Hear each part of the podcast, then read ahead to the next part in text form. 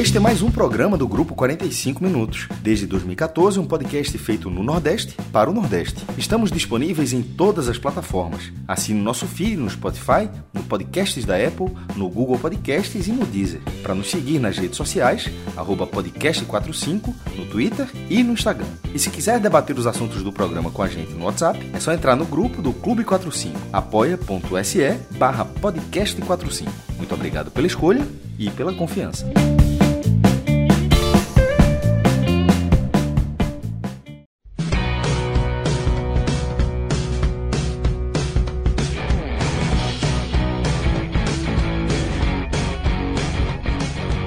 Galera, começando mais um Telecast.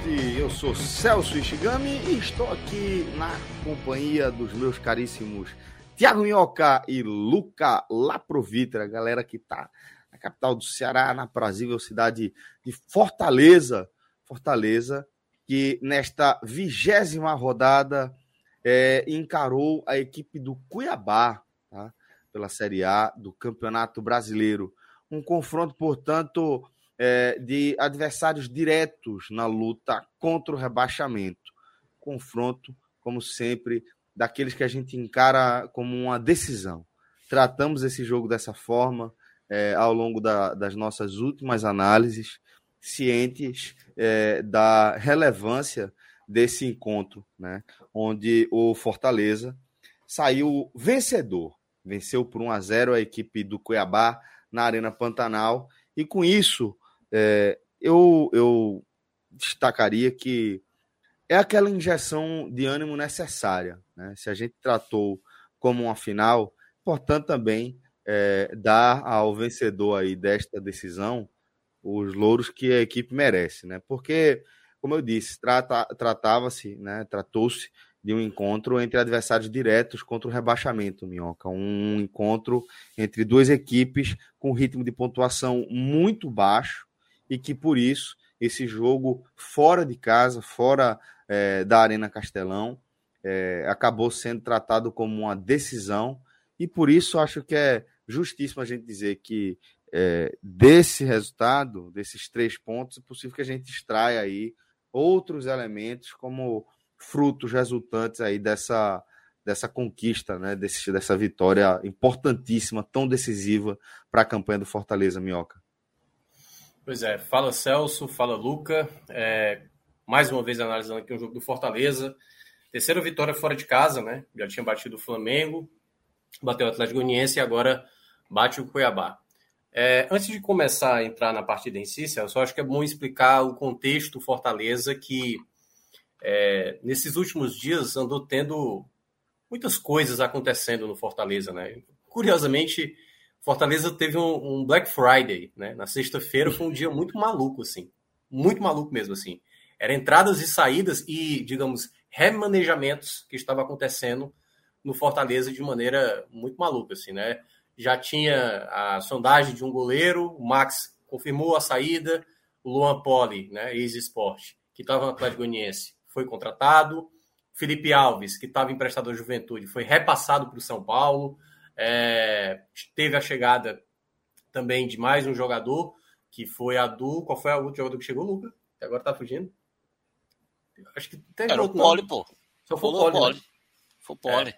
É. é. mas teve a. É, é, na verdade, teve a, a, loucura que foi a do Felipe, do Felipe sair para a Arábia, e aí agora já talvez não vá ficar. Aliás, talvez vá ficar é, mas ainda está essa dúvida aí. O clube árabe até agora não, não pagou o dinheiro, não sei se vai ainda querer. Enfim, então a sexta-feira, juntamente e a saída sábado, do Jussa. A saída do Jussa, pronto, era isso que eu ia lembrar. E então, assim, o Fortaleza teve, primeiramente, Celso, antes desse jogo, mudanças que, em parte, deixou o torcedor um pouco mais aliviado. Então, quando a saída do Jussa deu um alívio, o retorno Vinha sendo muito Miguel. criticado, né? É quase que uma resposta da direção, né? Sim. É, eu até vi gente brincando, não sei se o Luca viu essa piada, era dizendo assim, não, já que o Voivoda gosta tanto do Jussa, porra, a diretoria agora vai desfazer dele, porque o, o Voivoda uma hora vai acabar colocando o Jussa, então, meu amigo, obrigado, Jussa, vamos encontrar um clube aqui para você. É, e o Fortaleza, com, com, com essas trocas, né, eu acho que deu um sentimento um pouco mais de esperança para o torcedor porque eu acho que o ponto principal, eu acho que, eu acho que talvez assim para essa partida que mais teve de ganho é Fortaleza contratou um goleiro que eu considero ok, sabe? Acho que o Luan Poli fez um. Você, Celso, você sabe muito bem o quanto ele foi importante naquela permanência de 2020. Mas todo mundo sabe que o Luan Poli não é um goleiro com muita segurança. Então é hoje o Luan Poli ele chega muito num patamar parecido com os demais que estão Isso. no Fortaleza. E eu até acho que ele, ele consegue passar um pouco mais, e olha que assim, não é que eu estou elogiando, mas ele consegue passar um pouco mais de segurança do que Marcelo Boeck. Mas a principal notícia que o Fortaleza teve foi que o Fernando Miguel tinha viajado para Cuiabá para jogar esse jogo. Então era foi a grande notícia para o Fortaleza para esse jogo. Porque, e aí é o que a gente vai entrar no jogo agora.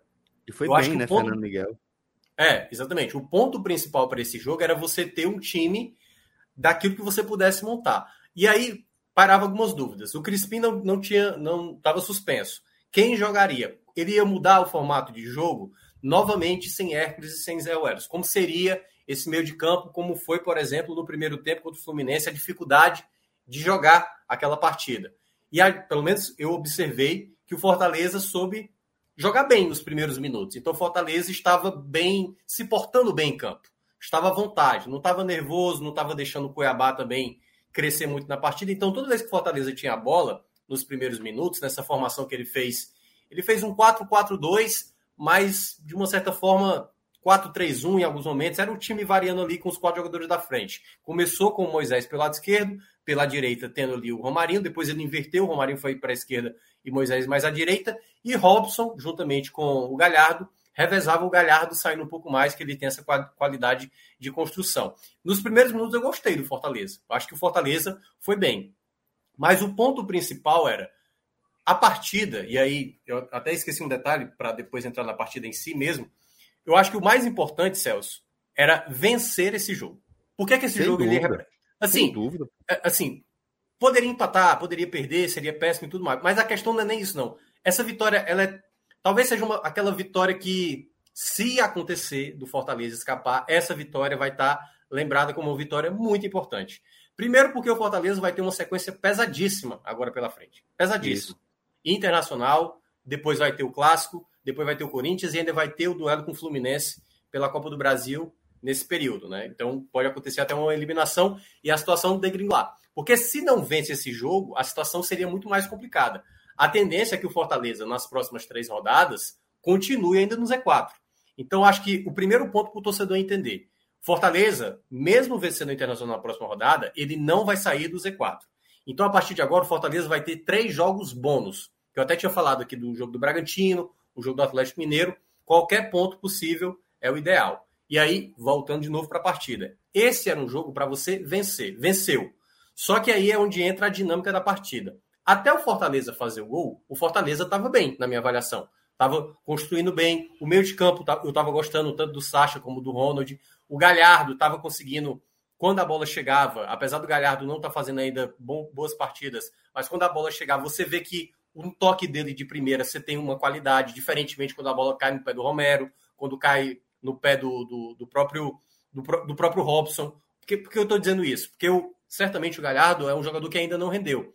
Mas você vê na qualidade dele, quando a bola vem, você vê que de primeira ele consegue acionar, ou até mesmo quando ele vai brigar, ele consegue dar um passe de qualidade. E essa jogada estava funcionando mais com o Romarinho, nesse, nesse começo da partida. Que até a primeira boa chance do Fortaleza foi exatamente uma bola do Galhardo com açúcar para o Romarinho. O Romarinho perdeu o tempo da finalização, chegou o zagueiro travando para evitar rápido, ali uma né, ali, Mas realmente o Romarinho desperdiça aquela chance.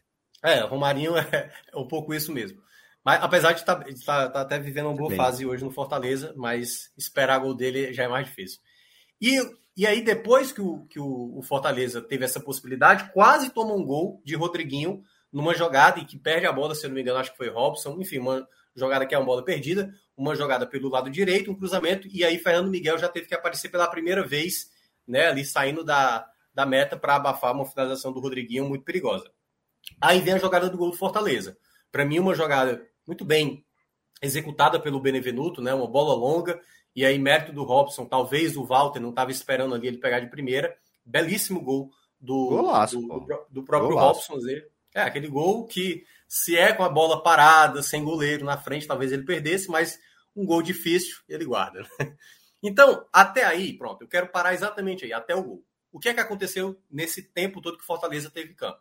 Se o Fortaleza tentar reproduzir mais vezes esse tipo de jogo, com a cabeça no jogo, entendendo, segurar, quando o adversário está em cima, saber se defender e tudo mais, ok, é tentar reproduzir isso mais vezes. Mas a partir do momento que sai o gol, o Fortaleza, ainda no primeiro tempo, ainda teve a posse. Mas era uma posse mais inútil, entendeu? Uma posse para um jogo de, de 1 a 0 que era o contexto da partida, muito arriscado. Poderia o jogo mudar, e é o que vai acontecer no segundo tempo, daqui a pouco eu vou falar. Mas no primeiro tempo, o Fortaleza, nos minutos finais, ficou gastando tempo com a bola como se o jogo fosse terminar naquele tempo, o que foi um erro. Eu acho que Fortaleza faltou um pouco mais de ousadia, e aí é o ponto que eu destaquei na rádio.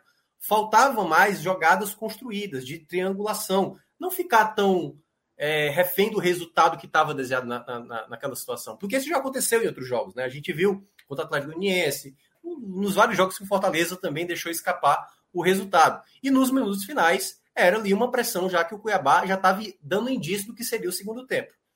Eu já esperava, na volta do intervalo, que o Cuiabá fosse se lançar para frente. Até aí, ok. É o que eu costumo falar. Toda equipe que está jogando em casa, ou toda equipe que está atrás do placar, ela vai lhe atacar. Tudo bem, Fortaleza vai se defender. Mas a partir do momento que você se defende, você precisa ter escolhas de jogadas para você sair. E eu acho que faltou isso para o Fortaleza no segundo tempo. Ficou muito atrás, sem conseguir prender a bola. O segundo tempo do Fortaleza foi muito ruim. Claro que entra a questão do desgaste. Fortaleza jogou na quinta-feira, um jogo no segundo tempo muito corrido, onde Fortaleza teve que se desgastar demais contra o Fluminense para tentar o empate, né, que acabou é, não acontecendo, acabou sendo derrotado. Mas isso pesou. E as escolhas que o Voivoda fez, embora eu achei algumas interessantes, eu acho que nos minutos finais, eu acho que ele flertou muito ali com o erro, sabe? Porque teve momentos que o Cuiabá chegou seriamente a fazer assim um gol. Fernando Miguel teve que trabalhar, teve uma, e aí sempre tem essa, né? O Tite não marcou um jogador que cabeceou livre, livre, livre, já aos 30 e tanto, quase 40 do segundo tempo, o Tite deixou o jogador livre. E as escolhas que o Voivoda foi fazendo, as primeiras, era para recuar mais. Ele, ele sacou dois jogadores da frente para colocar o Vargas, que já tinha amarelo, e também ele tomou amarelo no banco, né, no primeiro tempo, e colocou também o, o, o, o Fernando, Fernando Baiano, Fabrício Baiano pelo lado direito para proteger um pouco mais. E eu achei que o Fortaleza, eu achei que naquela ideia ele, ele tudo bem, ele era para ter feito isso, mas sem abdicar de um jogador que segurasse a bola. Porque nesse tempo, Celso, no segundo tempo, quando estava nessas trocas, só essas duas, quase era já, acho que já estava nos 40 praticamente, eu falei, o Fortaleza não tem nenhum jogador em campo que consiga prender a bola ou dar um passe de qualidade para alguém da frente. O Romarinho é um jogador que segura mais, mas não é bem um jogador talentoso para isso. Vargas perde muita bola, Robson perde muita bola. O Fabrício Baiano também não tem, apesar de ter entrado e até construído algumas jogadas pelo lado direito. E eu acho que o Fortaleza deu uma flertada ali com o erro, entendeu? Eu acho que o Voivoda deu uma flertada com o erro. Quando ele veio com as duas últimas trocas, quando ele troca basicamente ali o pessoal do ataque, né? Eu acho também que ele poderia ter colocado um jogador a mais. Ele botou Otero, botou Romero. E eu queria ter visto um pouco mais do Lucas Lima. Ah, talvez o Lucas Lima não é um jogador de pegada, mas eu queria ter visto um jogador que segurasse a bola para ser o desafogo, sabe? Às vezes o Fortaleza estava chutando a bola para frente, a bola para frente, e não tinha um jogador para prender essa bola na frente. Então o Cuiabá era direto na, naquele empurrar. E por isso que eu estou querendo ressaltar isso. Porque, assim, deu certo, entendeu? Acabou a vitória acontecendo. Mas a maneira como o Fortaleza jogou boa parte do segundo tempo, para mim, foi errada. Para mim, foi errada. E isso, na maioria das vezes, pode acabar dando errado. Então, é por isso que eu gosto de ressaltar. O resultado ele foi muito importante. Fortaleza jogou muito bem até fazer o gol. Claro, assim, muito bem, talvez eu esteja exagerando. Jogou bem, né, quando esteve exatamente ali até fazer o primeiro gol, mas a partir do momento que fez o gol, acho que querer dar uma bidicada demais e os jogadores às vezes sabe, de maneira precipitada, querer jogada ofensiva assim a todo custo, sem entender como trabalhar a bola, isso eu acho que faltou um pouco para o Fortaleza ter um pouco mais de tranquilidade. O jogo foi aquela tensão, certamente cada torcedor ficou naquela de o tempo não passa, o tempo não passa, até vir a vitória, uma vitória muito importante, volta a falar. Era uma vitória fundamental, mesmo Fortaleza, ainda talvez não saindo no, da zona do rebaixamento nas próximas rodadas, era uma vitória que você tinha que matar né, o adversário de cima, aquele mesmo adversário que tirou três pontos seus na primeira rodada. Perfeito, Minhoca. Impecável, velho. É, Luca, eu considero que, que a análise de Minhoca é muito precisa e concordo com basicamente tudo que ele destacou, né? Vi ali algumas diferenças do que eu, do jogo que eu vi em relação ao que ele relatou no primeiro tempo, mas coisas muito pontuais, né? Talvez até Minhoca tenha visto de forma mais precisa que eu. Vi que o Fortaleza, no meu entendimento, penou um pouquinho ali no começo, né? Para encaixar a marcação, cedeu espaço, correu riscos, mas é, nada de novidade, nada que chamasse atenção em nossa, que absurdo, porque é algo que a gente já tem visto, né? Acho que foi um, um, um Fortaleza tecnicamente é, e até em relação à pegada também muito parecido com o que a gente viu, não é? é o Fortaleza nunca foi um time, sei lá, nunca faltou vontade, nunca faltou talento, né?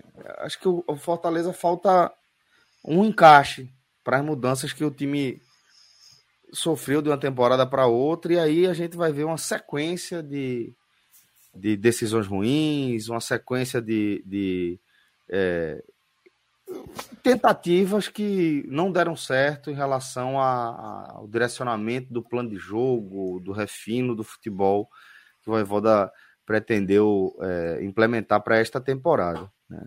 E eu vi esse Fortaleza de novo no começo do jogo contra o Cuiabá.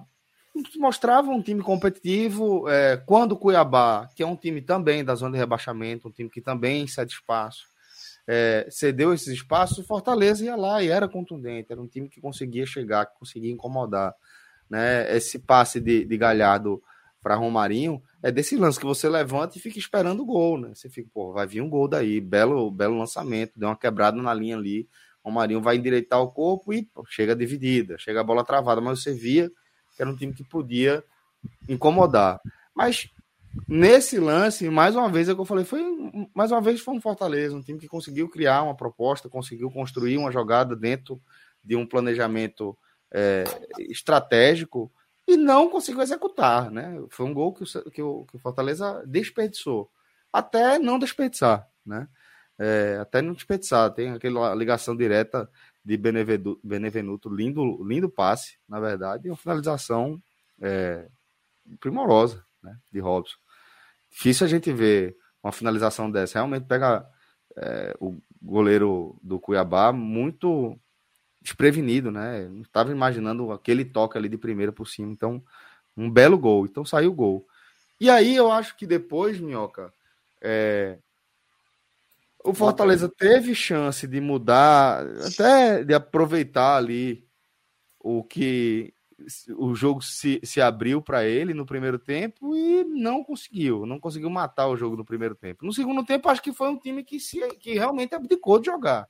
Aí eu concordo contigo, né? principalmente na sua análise segundo tempo. Análise, e, e, e, assim, como você viu, eu concordo com quase tudo que, que você analisou no primeiro tempo. Só vi essa, essa diferença. Eu não senti um, uma mudança de qualidade como a que você percebeu para até tratar, de certa forma, esse jogo como uma referência, como um parâmetro para os próximos desafios do Fortaleza.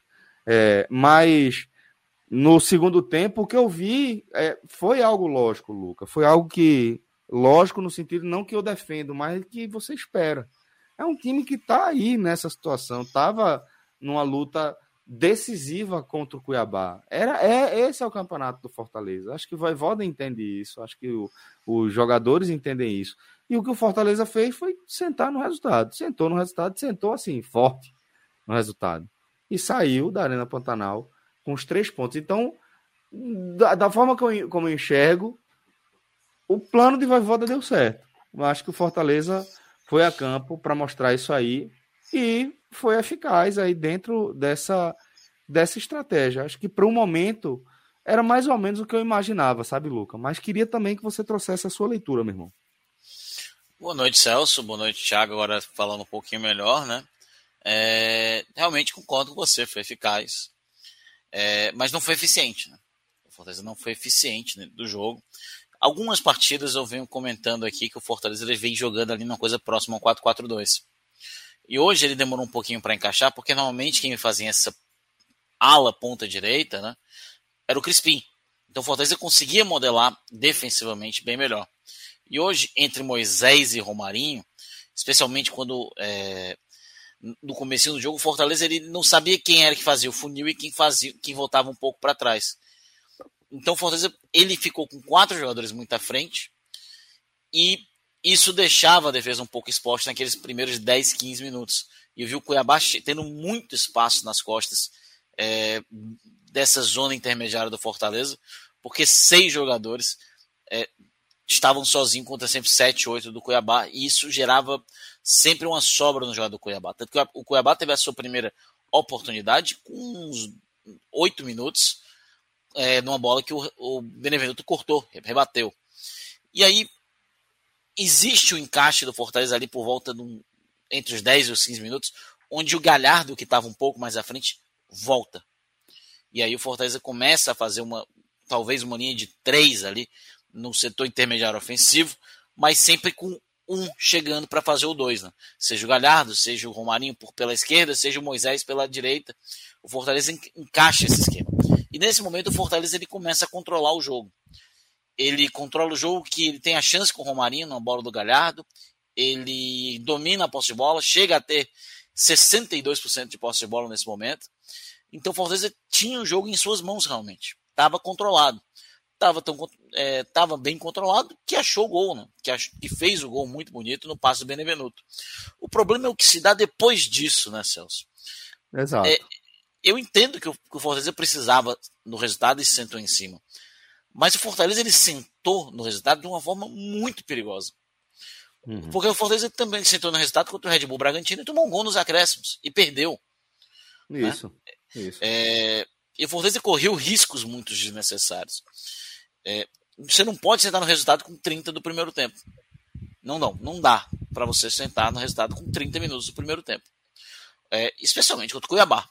Com todo respeito ao Cuiabá, o Cuiabá hoje é o vice, é, é um time de zona de rebaixamento, é um time que vem em uma fase, saiu vaiado do, no final do jogo, e o Fortaleza ele jogou como se fosse o Cuiabá jogando contra o Fortaleza na primeira rodada em algum, no, a partir daquele momento. E eu entendo realmente a questão física, e a questão física é importante, tão importante que o Fortaleza foi mexer as últimas duas substituições com 45 do segundo tempo e ainda deixou de fora. Então, se é importante, por que, que esperou tanto para substituir? Porque não, é, uma, da, é, uma das grandes reclamações que se tinha contra o Dunga na eliminação da Copa de 2010 foi o elenco do Brasil não era qualificado, era curto. E perdeu o jogo da Holanda faltando uma substituição, porque ele não confiava no próprio banco de reservas. Hoje, novamente, o Fortaleza, e contra o Fluminense foi a mesma coisa. O Fortaleza termina o jogo faltando uma substituição. É, de um time que, em tese, está cansado. E o Fortaleza, essa semana, finalmente, depois de quase cinco meses, são quatro meses e meio, vai folgar no meio de semana. Foram quatro meses e meio sem folga no meio de semana. A última folga foi lá no dia do, entre os dias 12 e 19 de março. 12 e 19 de março. Faltei jogou meio fim de semana desde então. É, então, é cansado. É óbvio que é cansativo, porque não é só o jogo. É, é, é falta de treino, é falta de tempo de treinar, é, é viagem, o Fortaleza viajou muito, viagens internacionais, viagem para o Sul, viagem Campeonato Brasileiro, viagem. No Campeonato Brasileiro não teve, mas teve viagem em Copa do Nordeste, foi para Recife, foi para Natal. É. E essa de Cuiabá, né, Lucas? Sempre assim, não é uma viagem direta, né? Já tem que fazer é, aquela Cuiabá, escala. Você tem que ir para Brasília, aquela escala é. chata de às vezes 4, 5, 6 horas, dependendo da situação. Então é cansativo. Mas o Fortaleza, além de ter demorado para mexer, demorou, ele muito sentou ali e eu fiquei assim assistindo o jogo. É, minha noiva volta outra vinha para cá porque ela tá ali escrevendo o artigo dela e ela tá sei lá, não sei se ela tá aqui um pouco de, sem conseguir porque o negócio é grande pra caramba, então ela, amor, preciso descansar. Ela vem aqui assistir o jogo comigo. É, hoje ela não deu azar, diferente do jogo contra o Atlético Mineiro, que ela chegou, tava 2x0, ela saiu, ficou 3x2. O culpa é da esposa é, agora, Celso. todo mundo, porra. A culpa é da esposa. Pô, tava 2x0, ela chegou o gol do Atlético Mineiro, ela foi embora 3x2, porra. Bota o fone é... dela, nela aí pra eu falar um negócio pra ela. Ela não pode, ela tá, ela tá com roupa de dormir, não pode, ela tava muito sexy, não dá. É... ela deu um sorriso aqui pra mim.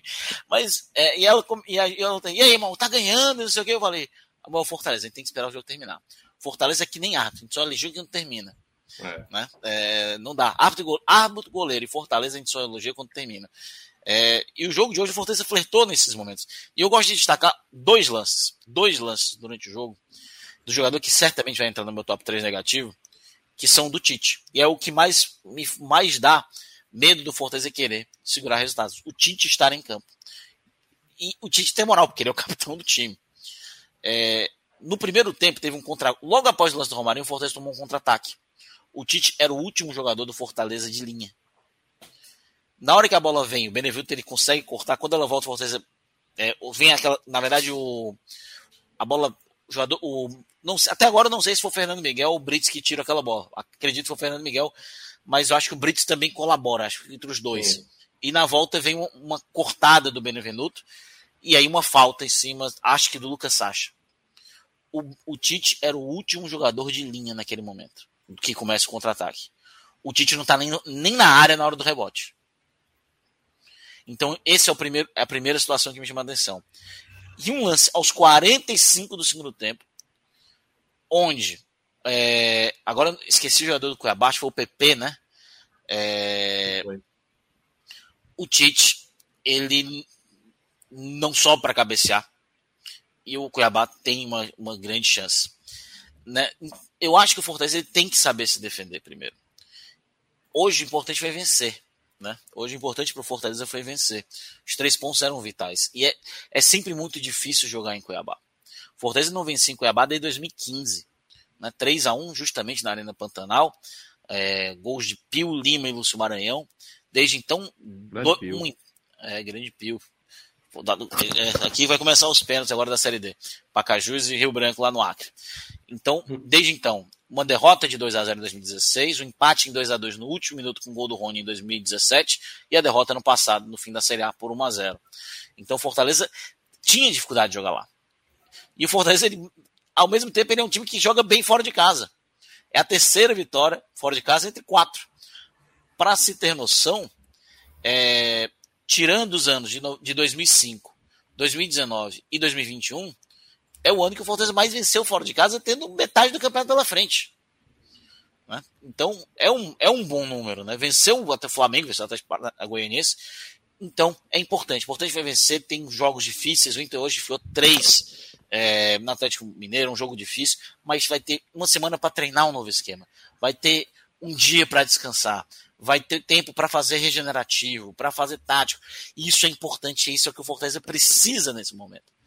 Retorno de atletas, Lucas. Retorno, de retorno atletas, volta Hércules, né? Voltas do Crispim, voltas ao Edson. Existe uma grande possibilidade da volta do Tinga também, né? É, no próximo semana, pelo menos no banco de reservas, né? no, no é. banco de reservas. Então, é muito bom e é muito importante. E para colocar dados aqui, eu não tive quinta-feira, estava no casamento, né? É, o Voivoda, né, na quinta-feira, chegou a 100 jogos como técnico do Fortaleza. Né? Hoje o jogo número 101, a gente não conta aquele jogo que ele foi do, do Bragantino porque ele estava suspenso. Né? É, e o Voivoda chega, iguala um recorde de 40 anos. Né? Ele se iguala ao Caissara, é, chega a 57 jogos e se torna o treinador com mais jogos na, na história do, do, brasileiro pelo Fortaleza. Ele, que com chegar a 21 vitórias, também já é o treinador com mais vitórias em Brasileiro. O Voivoda que já é o maior treinador, o treinador com mais vitórias. Em Copa do Brasil são sete, em torneios sul-americanos, né? São três vitórias. É, mais jogos em torneios é, em Campeonato Brasileiro, torneios sul-americanos, e iguala, né? Deve igualar o, o Ferdinando Teixeira com 14 jogos em Copas do Brasil. Então, se desenha mais um número é, do que para mim é o maior treinador da história do Fortaleza, apesar Sem das dúvida. mudanças, na minha opinião, bem erradas. Vai contigo, Celso. Aliás, Vamos, fala, minha vamos cara. lá. Fala, Não, o que, o, que, o que eu ia complementar sobre essa questão do Voivoda que o Luca mencionou, a situação do Fortaleza é, é aquela situação delicada, né, Celso? Que tudo se torna desespero de uma derrota é tipo, cara, ninguém empresta, ninguém tá jogando com luta, o treinador tá mal, manda embora, a diretoria é um absurdo. E essas críticas, de certa parte, tem que acontecer, mas, e aí, claro, tirando toda a filtragem do que é um torcedor mais enervado com a situação. há erros da diretoria, há erros do elenco, há erros do Voivoda. Todos são culpados por o time estar nessa situação de zona de rebaixamento. Mas eu queria destacar essa questão do Voivoda porque é o seguinte, eu cheguei a falar, não sei se eu falei aqui, mas eu falei em outros locais. Não há treinador melhor para o Fortaleza do que o Voivoda. O que o Voivoda precisa é compreender determinadas situações. O que ele precisa é ter conversas, e aí entra muito na comissão técnica dele, que aí às vezes pode estar também dando indício de determinados atletas que não são as melhores escolhas para colocar. Eu, eu achei durante o jogo hoje que algum assim, o Vargas tinha tomado amarelo fora do campo no primeiro tempo. A entrada do Vargas foi surreal, cara. Aí ele entra em campo. O Lucas Lima no branco e o Otero o é tá surreal. o jogo, pois é, o jogo tá complicado, o jogo tá começando a ficar tenso. Aí você coloca um jogador com essa cara. Eu, eu teria colocado Vargas, só para deixar claro. Eu, eu teria colocado Vargas se não tivesse tomado amarelo no primeiro tempo. Aí botou, eu falei, cara, se entre, toma o segundo amarelo, uma interpretação errada do juiz, entendeu? Uma jogada que ele vai tentar na bola, chega um pouquinho atrasado, pega e aí acaba sendo expulso. Então, acho que às vezes o Voivoda flerta muito ali, sabe, com uma coisa que poderia fugir totalmente. Então, acho que é muito importante essa vitória não ser aquela vitória do Atlético Goianiense. Aquela coisa, vencemos, opa, a esperança é agora. Vai enfrentar agora o Red Bull Bragantino, agora se puder, e aí veio aquele resultado do contexto, veio o jogo contra o Santos, o empate em 0 a 0 a frustração de novo, e foi o que aconteceu naquele jogo, fora Voivoda, não dá mais, é isso, vamos de Coutinho e tudo mais, e eu acho que não é por aí. Eu acho que é o trabalho... Não, é, porque a galera vai começar... É porque é Guto né? Ferreira, velho, na boa, né? Não, e, e a galera fala... E, e, às vezes até a galera fala assim: não, o Guto Ferreira tem que vir para corrigir o, o, que a defesa está tomando de gol eu acho que o Guto Ferreira no Bahia não conseguiu resolver essa, essa situação desde o ano passado. Não à toa, o time foi rebaixado, não à toa o time nem passou no Campeonato Baiano, nas semifinais. Nem na Copa do Nordeste. É, Copa do Nordeste, quarta de final. Ele não conseguiu corrigir o sistema defensivo. E eu, eu acho que para determinadas situações, você pegando um adversário mais complicado, um adversário mais difícil, o Voivoda ainda é o melhor nome. O Voivoda está bem nessa temporada? Não acho. Eu acho que ele está lendo mal os jogos mas mesmo assim, eu confio muito mais no Voivoda do que qualquer outro nome no mercado. Talvez o único nome que talvez eu pudesse ter uma confiança mais, assim, de um cara que pudesse modificar, seria talvez o Ceni, por conhecer o contexto Fortaleza e por ser um treinador que conseguiria trabalhar essa questão do, do foco, que o Ceni ele é muito bom nisso. Às vezes ele tecnicamente talvez não seja melhor do que o Voivoda para determinadas montagens de time, mas o Ceni ele acaba trabalhando uma questão de motivação, às vezes, que falta, que foi alguma fala do Benevenuto no jogo contra o Fluminense, né? No, no, final do primeiro tempo. Não entramos com espírito de luta. E ele ressaltou hoje no intervalo. Então, volto a ressaltar. O Fortaleza, para mim, tem que seguir, independentemente, se perde os próximos dois jogos, se perde o clássico, o torcedor, pelo menos aí, o torcedor, cada um pensa da maneira que quer. Mas eu não abdicaria de um treinador da qualidade do Voivoda, independentemente das escolhas que ele vai fazer errado. Eu vou seguir criticando e vou seguir dizendo. A não ser, e aí, claro, o único motivo, até porque das outras vezes eu também já meio que desdisse o que eu estava dizendo, é se por acaso alguma coisa, o Voivoda, por exemplo, falar numa entrevista ou falar ou fazer alguma coisa que praticamente está selando o rebaixamento. Escolhas que ele faz em campo, eu posso discordar dele. Eu acho que ele não fez essa escolha certa. Embora deu para entender. Eu entendi porque ele colocou o Vargas, o Fabrício Baiano, por que ele protegeu, por que ele colocou o Romero. Eu não teria feito o que ele fez. Mas o que ele fez não é nada absurdo. Talvez seja um risco maior que ele coloca. Mas volto a falar, é um treinador que eu acho que é a peça ideal né, para essa situação. Porque, sinceramente, no mercado não consigo ver nomes assim. E é aquela coisa, porque o torcedor quer se apegar ao algo diferente, né? Não está dando certo com ele, vamos tentar com outro. Eu acho que com outro a chance é maior. É muito capaz de acontecer o que aconteceu em 2019, o que aconteceu em 2020, quando saiu o Sene nas duas vezes. É muito difícil tocar o barco sem um, um, um treinador que, que você. E é assim, que, que conhece mais o elenco, entendeu? Que entende as sistemáticas. Um novo treinador é praticamente perder tempo e gastar com, com pouco. E vamos ver agora, né, Lu? Ele vai ter semanas agora. Essa, Finalmente, né? Duas semanas para trabalhar mais. Acho que até é bom para ele, Celso. Pro próprio e sem viagem.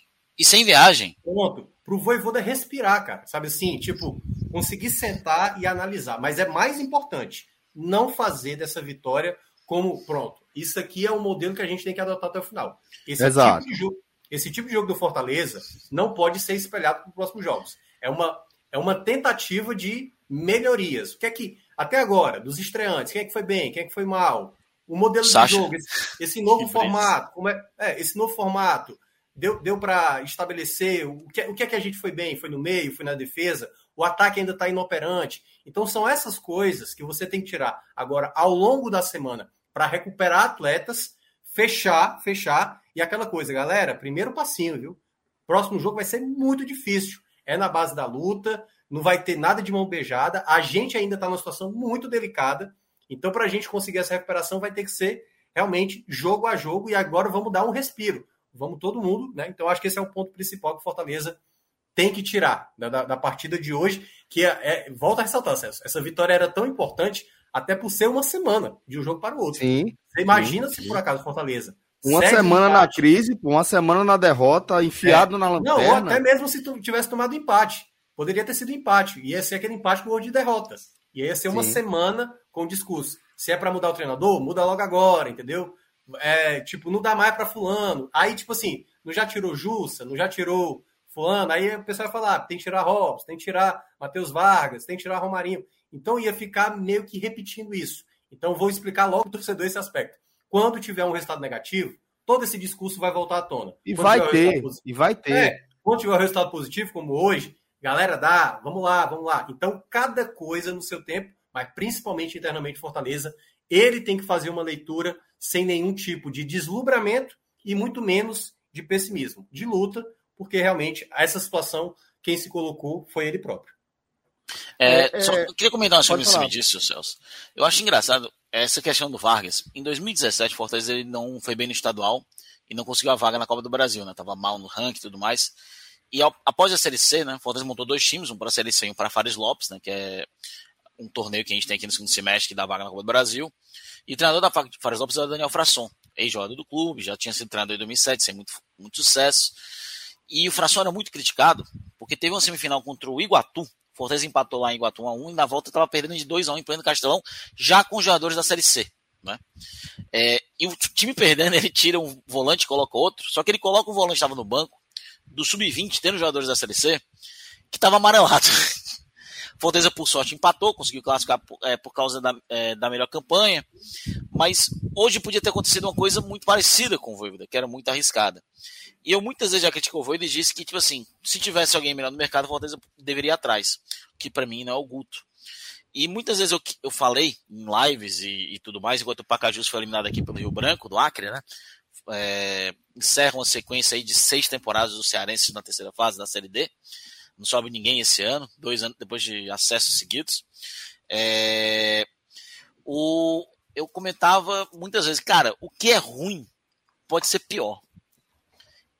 Porque eu lembro em 2006, por exemplo, o Hélio estava sendo muito criticado, já pediu uma demissão do Hélio dos Anjos, e ele mesmo troca o Fortaleza no vestiário pelo São Caetano. Não? Depois do Fortaleza e São Caetano, ele chega, treina o jogo como treinador do Fortaleza. Quando termina o jogo, ele já vai para o vestiário do São Caetano como novo treinador do São Caetano e vai embora com o São Caetano. Para mim, uma das histórias mais surreais, eu não sei até hoje como o Fortaleza aceitou ele de volta um dia. Né? E nisso vem Roberval Davino, né? que é, na minha opinião, pior treinador da história do Fortaleza. O pior. Pior. Pior. Então, o que é ruim pode ser pior. Né? Pode ser pior. E esse é o meu medo. O Voivoda tá mal? Tá. Mas tirar o Voivoda, é, em muitos momentos, para mim, tinha o receio de vir algo pior. Porque isso é capaz. Isso é possível. E o que a gente vê hoje, por exemplo, a questão do, do Fabrício Baiano, ele é volante, né? Joga às vezes lateral direito, mas nos dois jogos que ele jogou, ele entrou como meia ponta direita. E, eu não desgosto. o pior é que eu não desgosto. Eu acho uma alternativa interessante quando o Fortaleza se fecha. O que eu desgosto é fazer isso e abdicar de atacar. Quando o próprio Fabrício Baiano não abdica, mas o time em si abdica. Porque acho que tiveram duas ou três oportunidades que ele procurou fundo e não tinha ninguém. Inclusive uma bola que tinha um Robson contra cinco jogadores do Cuiabá dentro da área. Ou seja, ele mesmo entra para fechar o jogo. E ele, como é muito forte fisicamente, ele consegue passar dos adversários na correria, né? O cara é um touro, touro louco, né? E ele vai na área, ele cruza e não tem ninguém, né? Então, essa é a minha questão. Fortaleza, ele vence num momento importante, num momento que vem jogos bem complicados. E antes de finalizar essa falha, dessa fala, né? Falha, desculpa. É, antes de terminar essa fala, o Fortaleza tem outra vantagem dentro dos dois próximos jogos. Ele joga depois de semana para treinar e descansar, enquanto os adversários vão ter aí duas semanas em jogos de Copa Sul-Americana, né? O Inter já joga na quarta contra o Melgar no Peru e vem jogar contra o Fortaleza aqui. E já o Ceará tem os, jo os jogos contra o São Paulo, né, se não me engano, também é, já na Sul-Americana. Então, Fortaleza, ele finalmente ele vai inverter o jogo, né? Enquanto ele vem em ritmo indecente de jogos, ele descansa e os adversários aqui vão vir num ritmo insano agora para enfrentar o Fortaleza. Ele inverte isso e que ele saiba usar isso em seu favor, né? Fortaleza agora tem, pelo menos no brasileiro, três jogos seguidos dentro de casa. Olá, Celso. É isso, é isso. Acho que as análises ficaram bem completas aí, complementares também, em relação ao momento do Fortaleza e ao jogo também. Minhoca, é, vou só pedir para Rodrigo chamar o nosso Beto Nacional para daqui a pouco a gente seguir com a análise dos destaques individuais. Rapaz, deu uma baixada aí no negócio, viu, velho? Cara, na verdade, olha, ó, ontem a gente foi, ó, a gente, a gente vacilou numa aí, ó. Não, essa aí a gente já, já tinha perdido, o Cruzeiro já tinha dado mal, mas é, não, é outra, é lá de cima. Essa aí, ó. Ah, esse ambos marcam, se eu não me engano, foi um palpite do Rafael, pô, do, do relógio. O relógio Sim. foi nessa de ambos marcam, ambos marcam. Mas também eu, eu achei também que ia dar ambos marcam, né? Só que o Inter meteu a sacola no Atlético e nem para descontar o Atlético Mineiro conseguiu. Mas eu tinha falado, ó, e eu, eu tinha falado o seguinte, ó, Red Bull vai vencer, América Mineiro vai vencer, e eu tinha dito que o Atlético Paranaense venceria. Aí até Léo falou assim, já tá querendo gastar a derrota, pô. Aí eu falei, não, eu conheço os meus e esse jogo do Atlético Paranaense está desenhadozinho a derrota. Foi jogo até do, da estreia de Felipe Alves. Pegou, pegou um pênalti, né? Tá não, cometeu aí? uma penalidade, tal qual o Felipe Alves cometia. Pegou uma penalidade, tal qual o Felipe Alves pega. E aí, depois no pênalti seguinte, o pênalti bobo cometido pelo. Nem lembro quem foi o, o jogador. Não, o jogo voltando. hoje foi um suco de Felipe Alves. Aí... Um milagre, saídas espalhafatosas, um pênalti feito, um pênalti defendido. Foi um suco de Felipe Alves. Foi um suco completo. Pois é. Mas vamos lá então, Minhoca. Vamos dar uma olhada aí nos próximos jogos, tá? Essa do Cruzeiro machucou, velho. Essa do Cruzeiro foi foda. Mostra ali embaixo de novo, Rodrigo, só para maltratar o coração. Cadê o Rodrigo? Será que eu consigo daqui? Não, consigo não, porque é ele que tá transmitindo. Travou, Rodrigo... travou, travou. Internet Rodrigo. Aí, aí, aí. Agora, pronto. Aí, Rodrigo. É. Essa aí, velho, porra. Deu tudo, velho. Essa... E tu viu o gol que o Cruzeiro perdeu, velho. Não, e o Brusque fez. Teve um pênalti que foi dois toques, né? Foi, pô. Que loucura. Dois toques na cobrança e foi, né? E é. aí, porra, aquele gol que o Cruzeiro perdeu no fim. Tá, né? Olha o retorno que vinha, velho. Isso aí voltava, meu irmão. Voltava quanto? Eu, é, cadê a, a odds? Era quanto? 1.200. Tava voltando 1.200. Era mesmo? Somente. É foda.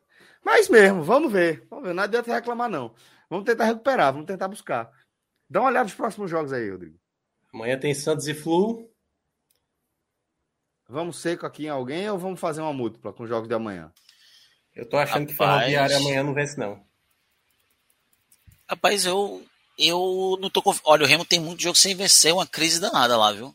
É, e o Ferroviário? Só, só, isso, só esses três jogos aí, Rodrigo, pra gente dar uma olhada. Mas esse jogo de Ferroviário é aquele jogo de, de dois macacos brincando com uma faca. Você não sabe o que esperar. ainda acho que o Remo é mais. Aqui é Remo e Ferroviário, né? Pela Série C. Não, o Remo é favorito. O Remo, cara, o Remo gosta de remar. o Remo tá pagando 1,80 e o Ferroviário tá pagando 4,56. O empate é 3,06. Acho que amanhã é dia de Cariús. Lei 2. Lei 2 lá no Remo. Para ele fazer um gol no Remo, meu amigo, é para sair xingando a torcida, porque o homem Cara, saiu escorraçado de lá. Saiu escorraçado mesmo. Esse gol tá escrito, então. Não, pergunta pro torcedor do Remo lá, um dos piores atacantes, a galera vai dizer que é o Edson Cariús. É, gol dele amanhã. 1x0 gol dele. Mas eu não aposto nisso, não. vamos, ver, vamos ver o do Santa. Vamos ver o, o jogo Mas, do Santa. Rapaz, você, tá confi, vocês amanhã, amanhã eu acho que é retrô, cara. É. Eu também acho que eu, eu não confio no Santa Cruz. Também não confio, não, cara. Eu, eu, esses jogos aí, cara, que estão aí, eu acho eles muito. Pode vir qualquer coisa, tá ligado? Não acho jogos seguros. Aí, pô. Vamos só de empate aí. Por exemplo, eu, eu, acho que o Flu amanhã não vence. Eu acho que o Flu amanhã não vence o Santos, apesar de ser melhor do que o Santos. Eu acho que o, Flu, eu acho que o Fluminense ganha. Não, eu acho que o Fluminense é favorito, é, mas eu acho que o Fluminense não vai vencer o Santos. O jogo. É que o jogo é. Não, mas o jogo é no Rio, pô. Não é não? No Rio não, acho que é na Vila, não? Volta é, lá é na Vila, é na Vila, é na Vila, é na Vila. É. Cara, mas eu não consigo confiar no Santos, cara. Eu também não, pô. Mas é Vê Lisca. É tá... Esse é o jogo, esse é o jogo que o Lisca conseguiu a primeira vitória com o esporte. Vai subir aquele alambrado da Vila, vai comemorar com a turma. Eu acho que esse é jogo de, os dois marcam. Então bota aí, ambos marcam quanto? tá 97. bom, 97 tá bom. Vai, clica aí. Um 2x1 um aí pro Fluminense. Apaga esse. Tira esse jogo do, do, do Remo aí. Do Remo. Do Remo eu não confio, não, vai. amanhã vai dar. E aí, Retro e Santa? Cara, eu. Tem hora que eu acho que vai pra pênalti, ó, Celso. Eu também acho que vai pra pênalti, bicho, esse jogo, viu? Mas o, o Santa, ele gosta de dar uma. Tem, tem empate devolvendo? Tem? Vê quanto é que tá? Empate devolvendo. Quem tá devolvendo? Retro, retro, retro empate.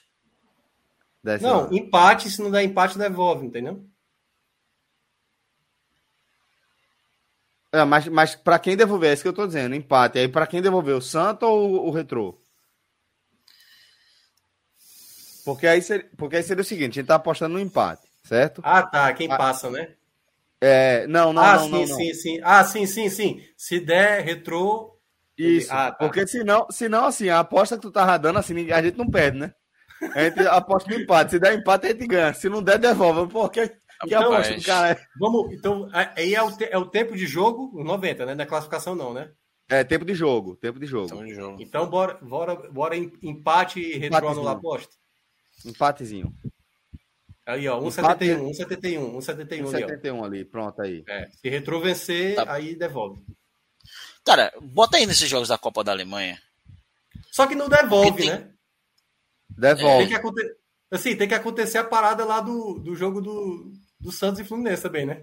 Porque assim, só vai devolver se acontecer a parada do Santos com o Fluminense, né? Mas pelo menos isso, né, pô? Vai acontecer. Rapaz, com múltiplo eu não sei como é que fica, sabia? Eu acho que é, pô. Eu acho que é. Queira ou não, a gente tá aumentando, né? O, o tamanho do negócio. É. É, deve ser, deve ser. Tem mais? Cara, bota esses jogos aí da Copa da Alemanha que estão ali. Aí, tem, ó, que, tem time jo grande jogando. Ó, tem. Vamos ver aí. Ó, o Frankfurt jogando aí, ó. Fora Não, de pô, casa. Isso é jogo de começo de temporada, Luca. É, é, é Mas é Copa, pô. É Copa, pô. É, mas e, mas e não é Copa mesmo? Quarta Copa, divisão. Copa do. Vou, ó, vou, pegar, vou pegar o esporte como exemplo, certo? Copa do Brasil pro esporte, primeira fase. Fumo. É bem, Cara, porque hoje, hoje, tipo assim, não teve nenhuma zebra, não. Não, ainda é isso. Cara, eu não gosto não de mexer com o meio de temporada.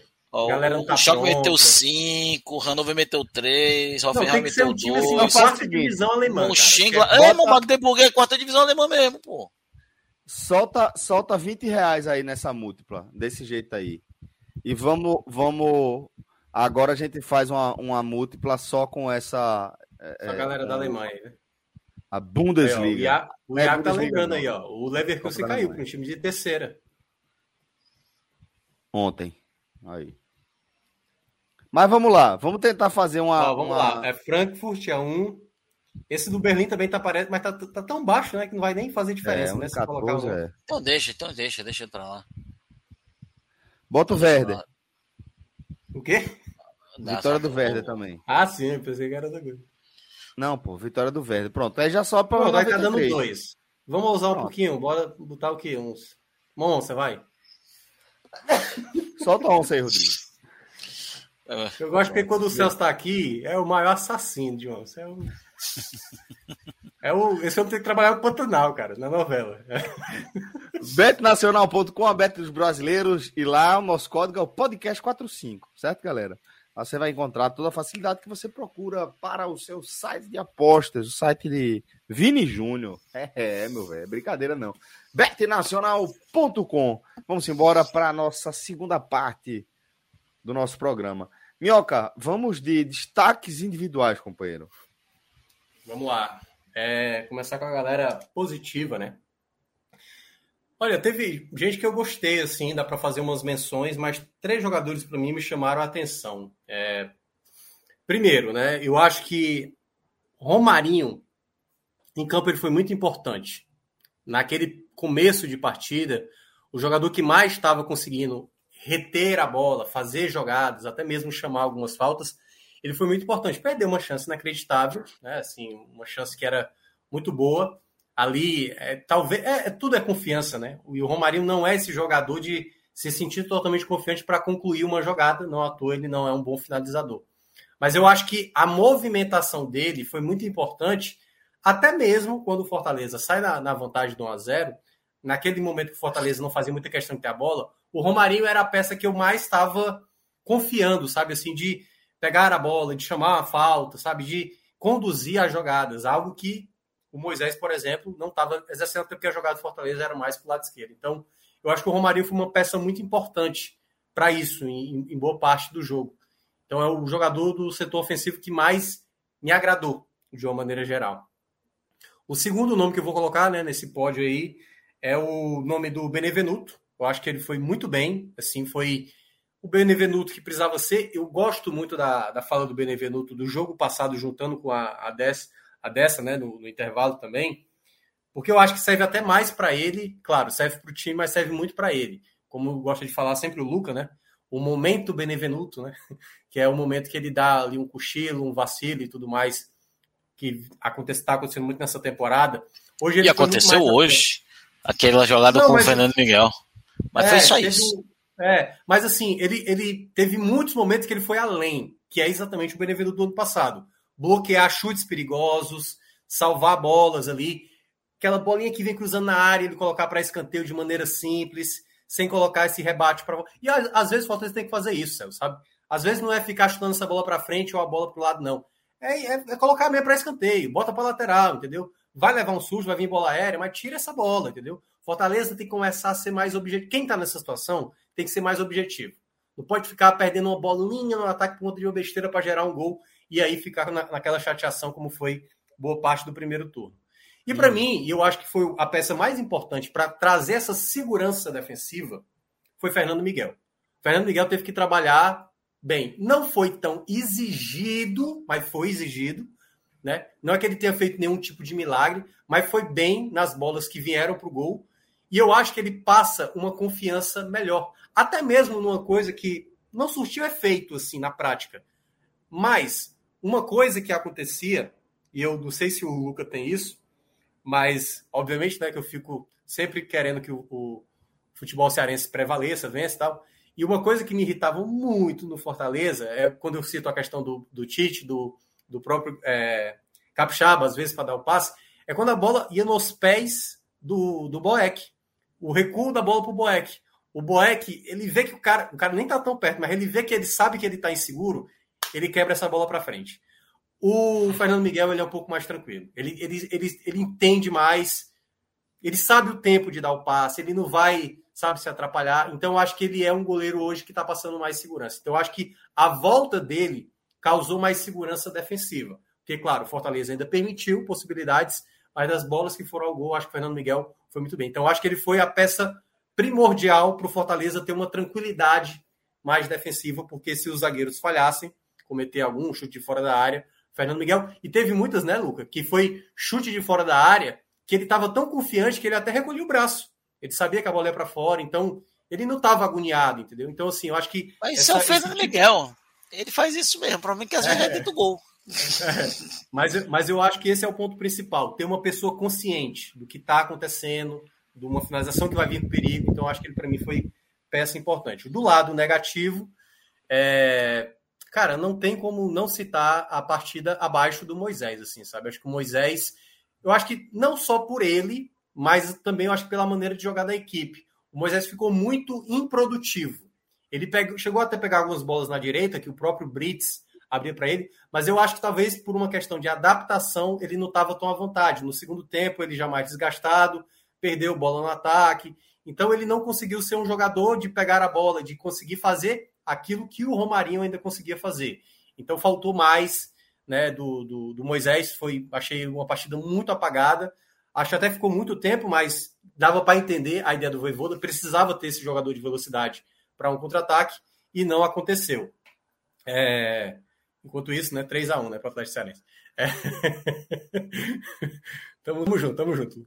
E, e para fechar, né, esse, os outros dois, eu vou citar esse jogador, mas aí eu acho que tem uma situação que eu gosto do, da maneira de jogo dele, certo? Mas eu acho que ele não tá bem fisicamente, que é o Galhardo. Eu acho que o Galhardo ele tá com um problema. Eu acho que ele é um jogador muito inteligente e eu acho que é um jogador que vai ajudar muito o Fortaleza e aí vai depender muito de como o Voivoda vai melhorando essa condição física dele, sem forçar muito, porque é natural um jogador que está muito tempo parado sentir as partidas como o Galhardo vem sentindo. Mas eu acho ele muito inteligente para dialogar, algo que falta muito à Fortaleza. Jogadores que têm dinâmica rápida, quando a bola vem, um toque de primeira. O passe que ele dá para o Romarinho, assim, sabe, é um jogador que, que, que, pensa, cara. É um jogador que consegue enxergar. Então, acho que no médio e longo prazo, o Galhardo vai dar essa resposta. Mas na partida de hoje, novamente, ele não foi um jogador tão útil assim. Embora tenha ajudado aqui e ali, acho que ele foi um dos jogadores mais abaixo pelo potencial que o Galhardo é. Então, acho que essa questão física tem atrapalhado ele. E o terceiro, eu vou, eu vou colocar um pouco o Tite. O Tite, e aí, só para não fazer a caveira do diabo, né? Ele vai nessa terceira colocação. O Tite, para mim, ele é um jogador. A, qual, a principal qualidade do Tite, saída de bola. O Tite ele é muito bom nisso. Talvez seja o melhor, e hoje, no caso, Benevenuto, mérito muito para ele, o passe foi maravilhoso. É, mas o, o, Tite é um cara de muito bom passe por dentro, passe construído pelo lado, ele, ele é muito bom nisso. Mas teve um momento que eu falei assim: se tinha aquela última troca, né, Luca, que ele não fez, eu teria tirado o Tite para colocar o Abraão.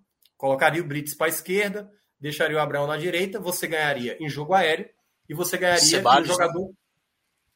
Poderia ser o Sebadios. Mas é porque eu acho que o Abraão é muito bom rebatedor, mais do que o Sebadios. Eu acho que o Sebadios ele é bom no geral, né? De rebater e sair com a bola. Mas ali nos minutos finais, que era para defender, eu acho que um jogador com essa característica que tem hoje no elenco, que se descobriu dessa maneira, é o Abraão. O Abraão ele tem esse perfil de, de ganhar bolas. Claro, ainda é um garoto e tal, poderia ser um risco, mas eu teria sacado o Tite ali nos minutos finais.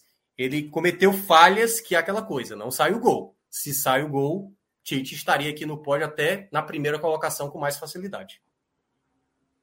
Tite está numa situação que até quando ele não vai tão mal, ele acaba aqui nos negativos. Mas vamos lá. É, Luca Laprovitra, Minhoca vai de Romarinho, Benevenuto e Fernando Miguel nos positivos, Moisés Galhardo e Tite nos negativos. Você concorda com ele? Quais são os seus apontamentos aí? Rapaz, eu vou começar pelos negativos. Eu, como a gente ganhou e agora eu tô aqui vendo feliz da vida é, a volta do Atlético, essa remontada do Atlético Cearense lá em Aparecida, é, em de Goiânia, fazendo 3 a 1 na Aparecidense. É, vou começar pelos negativos, que eu quero terminar feliz. Né?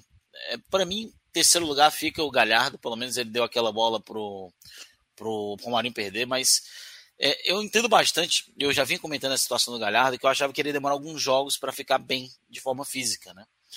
E você. Ele ainda acho que precisa de, talvez contra o Inter, que ele não pode jogar, talvez contra o Ceará, né? A gente veja ele numa forma física melhor, né? É, mais adaptada, né? Então o Galhardo é um jogador que também, além disso, o Galhardo tem quatro jogos e em cada partida ele jogou de uma forma diferente. Primeiro, teve jogo que entrou de meia, teve jogo que entrou de ponta de ala de, de ponta direita, teve jogo que entrou de falso 9. Hoje ele começou ali de segundo atacante, acabou voltando para ser um meia central. É, eu acho que isso dificulta também a adaptação do Galhardo nesse momento. E acredito que o Galhardo daqui para frente seja usado mais próximo da forma que jogou hoje do que vinha é, de qualquer outra forma que vinha jogando antes. Mas não foi bem, para mim fica em terceiro lugar.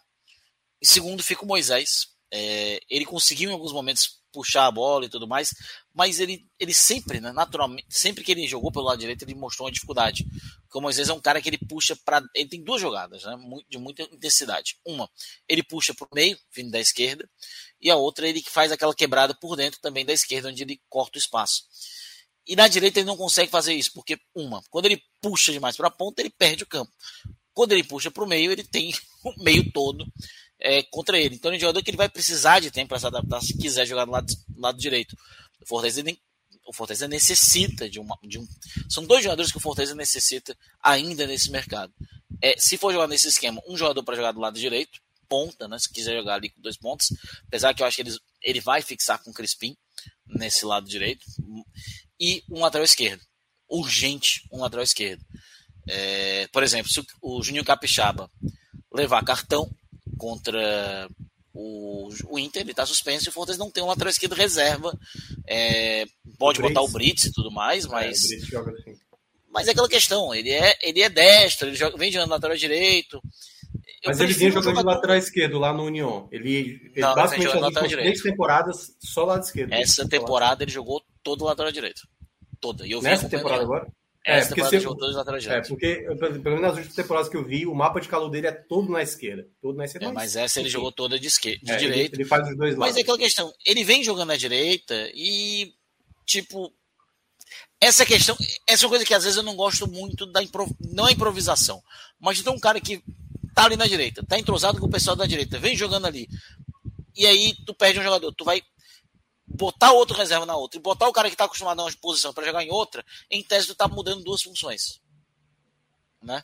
Porque ele não está acostumado a jogar pela esquerda com esse time e tá acostumado a jogar com, com os jogadores que jogam pelo lado esquerdo. Então são do, já duas mudanças. Então, em tese, tu perde um jogador, mas na verdade tu perde dois quando tu faz isso. Na minha opinião. É, então, voltando aqui para o Moisés, eu acho que eles não rendem bem pela direita e nem acho que ele vai render tão bem pela característica. É, e hoje, novamente, é, ele não foi bem jogando por ali. Foi o segundo pior. Mas para mim o pior é o Tite. Porque o Tite para mim é um agravante, cara. Ele erra em dois momentos crassos do jogo, inclusive aos 45 do segundo tempo. E eu não entendo, não concebo o Tite de capitão do Fortaleza. É, é incrível como assusta ele falhar todo jogo, ele tá aqui sempre no nosso top 3 negativo. Acho que só contra o Santos, contra o Santos, eu acho, que ele entrou no positivo, ou contra o Atlético Goianiense, um desses. Mas acho que das 18 rodadas que ele atuou, ele teve 16 no top negativo. Ele tá muito mal. E ele ainda ser o capitão, errando tanto, é para mim é assustador. Mas vamos, vamos falar de coisa boa. Não é Tech Pix, mas é o top 3 positivo que eu estava aqui até agora há pouco batendo quem eram os três, o terceiro, né? Os dois primeiros eu tenho bem fixo na minha cabeça. Mas em terceiro, eu coloco o Ronald. É, o Ronald para mim foi um cara muito importante, muito motorzinho. Hoje ele correu o campo inteiro e em muitos momentos ele era o jogador que fazia o terceiro de facão na hora na hora do ataque do contragolpe.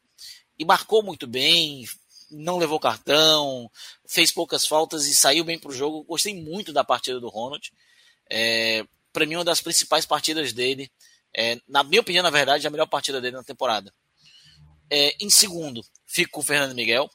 Muito seguro, muito tranquilo. Era uma coisa que estava faltando. Ainda não acho goleiro para ser titulado Fortaleza, mas se não tem tu, vai tu mesmo, né? Não vem mais ninguém, já viu o Luan Poli.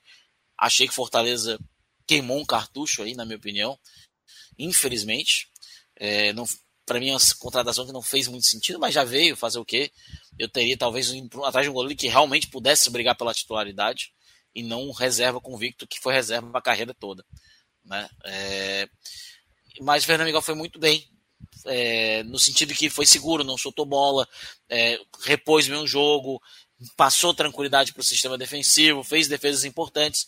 Nenhum milagre, não acho que isso a gente nem pode esperar do Fernando Miguel, acho que ele não é esse tipo de goleiro, mas é no básico, né? Não, não pode esperar um milagre do Fernando Miguel, cara. Mas, cara, Atlético Goianiense, pô. Eu lembro do Atlético Goianiense e a torcida do Atlético Goianiense odeia ele. Pô, isso aí, mano. Mas foi um milagre ali. O chute do Rato. Milagre, né? É, foi um Mas tudo bem, vai. Vou botar na conta, é, vai, conta torcedor aí. O seu sentimento torcedor aí. Coração. É, eu acho que ele. Eu, não, eu acho que ele é um. Cara, ele é mais seguro que o Boeck hoje, mas isso também não quer dizer muita coisa, né? É, com todo respeito ao Boeck, hoje não quer dizer muito, né? É, mas ele ficou em segundo lugar, foi bem, foi importante, passou uma, uma segurança que há muito tempo a gente não via é, no gol. E para mim, o melhor em campo, mesmo com o momento Benevenuto, foi o Marcelo Benevenuto.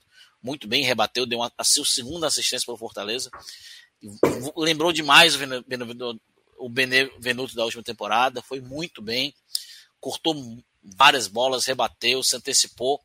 Eu acho que ele só não foi melhor em campo, o melhor em campo, porque do outro lado teve outro bom zagueiro que é o Joaquim Henrique. Que esse aí é um espetáculo também, né? Ah, um ótimo jogador. Muito bom zagueiro, muito bom. Muito bom zagueiro. É, se, for, é. se, o Cuiabá cair o Fortaleza ficar, eu acho que a gente podia dar uma olhada nele. Mas uma coisa de cada vez, uma coisa de cada vez. E ficam as menções muito honrosas para mim. A Lucas Sacha e Romarinho. É, para mim, esses cinco jogadores foram jogadores que hoje, se o Fortaleza venceu, é graças a eles. Vai lá, Celso. Tiago Minhoca, meu caro, você tem algo mais a acrescentar ou quer tomar mais um sorvetinho e descansar antes de tomar seu Cara, último eu... comprimido? Pois é, acabou o sorvete, era para ter comprado mais. Na verdade, vamos até conversar aqui sobre a... amanhã como é que vai ser a pauta, né? Para explicar para a audiência, agora eu estou responsável pelo cronograma aqui do. É verdade. tem um, é glorioso tinha, uma, tinha uma pessoa aqui que estava pedindo, pediu 80 vezes no chat sobre SAF. É, aí tem que ser um assunto, é, tem que ser um programa específico sobre isso, né? Ele tá, ele tá perguntando sobre os clubes do ah, Nordeste. SAF, SAF, sim, é, sim, sim, sim, sim, O primeiro é, que tá aí é o Bahia, acho... né? O Bahia é, é o primeiro do é. Nordeste que vai aderir, né? Possivelmente. Na verdade, é, não, pô. Já teve, Já teve retrô, já teve. Já teve a retrô já é SAF oficialmente. Mas do G7 é o Bahia. É, do G7, né? Dos principais, né? O, o fato é que a gente tem recebido essa demanda é, sobre esse debate. E a gente vai fazer esse debate aqui. Foi Thales Santos, encontrei, é, que, que nos perguntou sobre nossa opinião. E a gente vai tratar de, de forma mais aprofundada no Raiz, em outro programa. Acho que é um, uma pauta que, que cabe é, bem. Cara. Minhoca, é, ainda. Na verdade, o que eu ia perguntar para ti, Celso, era amanhã, cara, porque amanhã tem o tem Santa, né? Decisão para Santa e tem raiz. Tem ou não Isso. tem? Não sei ainda. Amanhã a gente tem uma reunião. a gente sabe que é o responsável, né? A gente sabe que é a tem pessoa que tá faltando aí, parece sim. É, tem uma reunião importante às 11, mas vai, deve ser o Raiz amanhã, depois do Tele do Santa. Provavelmente vai ser isso aí. É isso, vai ser o, o, amanhã o Tele do Santa, na sequência aqui. o Raiz. Aliás, deixa eu aproveitar. Belíssimo programa do Raiz da segunda-feira passada. Talvez eu nem precise mais participar. Deixa Luca, deixa Léo. Muita gente gostou, viu? Elogiou muito a participação de Luca e de Léo. Porque falou até melhor do que eu, assim, em termos de. É isso, futebol. É isso, somando. A ideia não, aqui é essa. Não, é, é, é, não, pô, porque quer ou não, tem esse lado, que eles conhecem mais por dentro, né? O Léo conhece bem por dentro do Ceará, o Luca também conhece bem o Fortaleza por dentro, que é onde, aí, quer ou não, é onde vai a minha capacidade, né? O Luca e Léo têm essa, esse conhecimento a mais. Por ah, isso que é bom. Eu, acho, acho, que isso não existe. Acho que é uma equipe. Existe. Não, não, tu não sabe mexer numa planilha de Excel? Nesse ponto eu vou me gabar aqui. É que eu sei, sei eu sou... porra. Eu sou coordenador de uma escola de inglês. Tu acha que eu passo o quê fazendo o dia inteiro? A planilhazinha botando nome de aluno e nota, pô. Isso aí é. Ah, eu aprendi a fazer célula, irmão. Proc V, sabe, sabe o que é um Proc V? Sabe o que é um Proc H? Essas coisas? Não. Rapaz, é, não, pá, eu trabalho com. A gente faz pesquisa, né, pô? Ainda bem que tem que fazer, né? Não, Se não soubesse é aprender a fazer, é brincadeira. Mas, mas cara, essa, essa da agora. SAF, essa é massa, essa da SAF, pô. Não, mas o, que, o legal é isso, participar da SAF. Eu acho que o mais legal de a gente ter trazido mais pessoas, como o Luca, como o Léo, como o Pedro, né, lá da Bahia, é que a Sim. gente cada vez mais, cara, a gente tá conseguindo crescer de pessoas que conhecem, né? Luca conhece muito bem sobre determinadas situações, sabe? A gente pode comentar, claro, isso aqui mais para frente, quem sabe depois da Copa do Mundo, calendário, futebol brasileiro, as equipes. Cara, tem muita coisa, então a gente hoje tem uma galera muito boa para debater diversos assuntos. Cara, eu tava Ó. rindo disso mesmo, mano. Eu tava rindo disso, velho. quando, tiver, quando tiver os balanços, Léo, obrigatoriamente com o Cássio para explicar. As finanças do Fortaleza. Mas é, mas Minhoca, pô, você foi, foi no laço é. mesmo, que é isso, velho. Outro dia eu tive um debate é, assim, não foi nada programado, né, com o Léo sobre segurança pública. E foi, foi um debate foi, super isso. interessante. Né? Você estava também nessa, nessa, Sim, nessa história com a gente. Ter, eu tava nesse dia, pô, eu tava doido para participar e passei mal, é. velho, por causa da dengue. Foi foda. Foi, né? foi muito legal, foi muito legal esse Porque programa. eu, eu tinha muita coisa, que eu já, o que eu já apanhei de polícia em estádio. Pois é. Ela tudo aí foi uma hora. São coisas pra gente trazer aqui no, pro nosso é. debate. Mas vocês podem ter certeza que, que a gente vem com, com novidades dele, aí. Amanhã, tá? falar um pouco da D? Provavelmente. Vamos trazer essa, essa leitura toda aí. Agradecer demais a todo mundo que nos acompanhou até aqui, para a gente fechar o nosso fim de semana de cobertura do futebol do Nordeste. Agradeço a Tiago Minhoca e a Luca Laprovita, que estiveram comigo lado a lado aqui no nosso programa. Direção de Rodrigo Carvalho e edição de áudio de Danilo Melo. Não saia antes de depositar o seu like. Muito obrigado. Ótima é. semana a todos. Melhores, Minhoca. Tchau, tchau.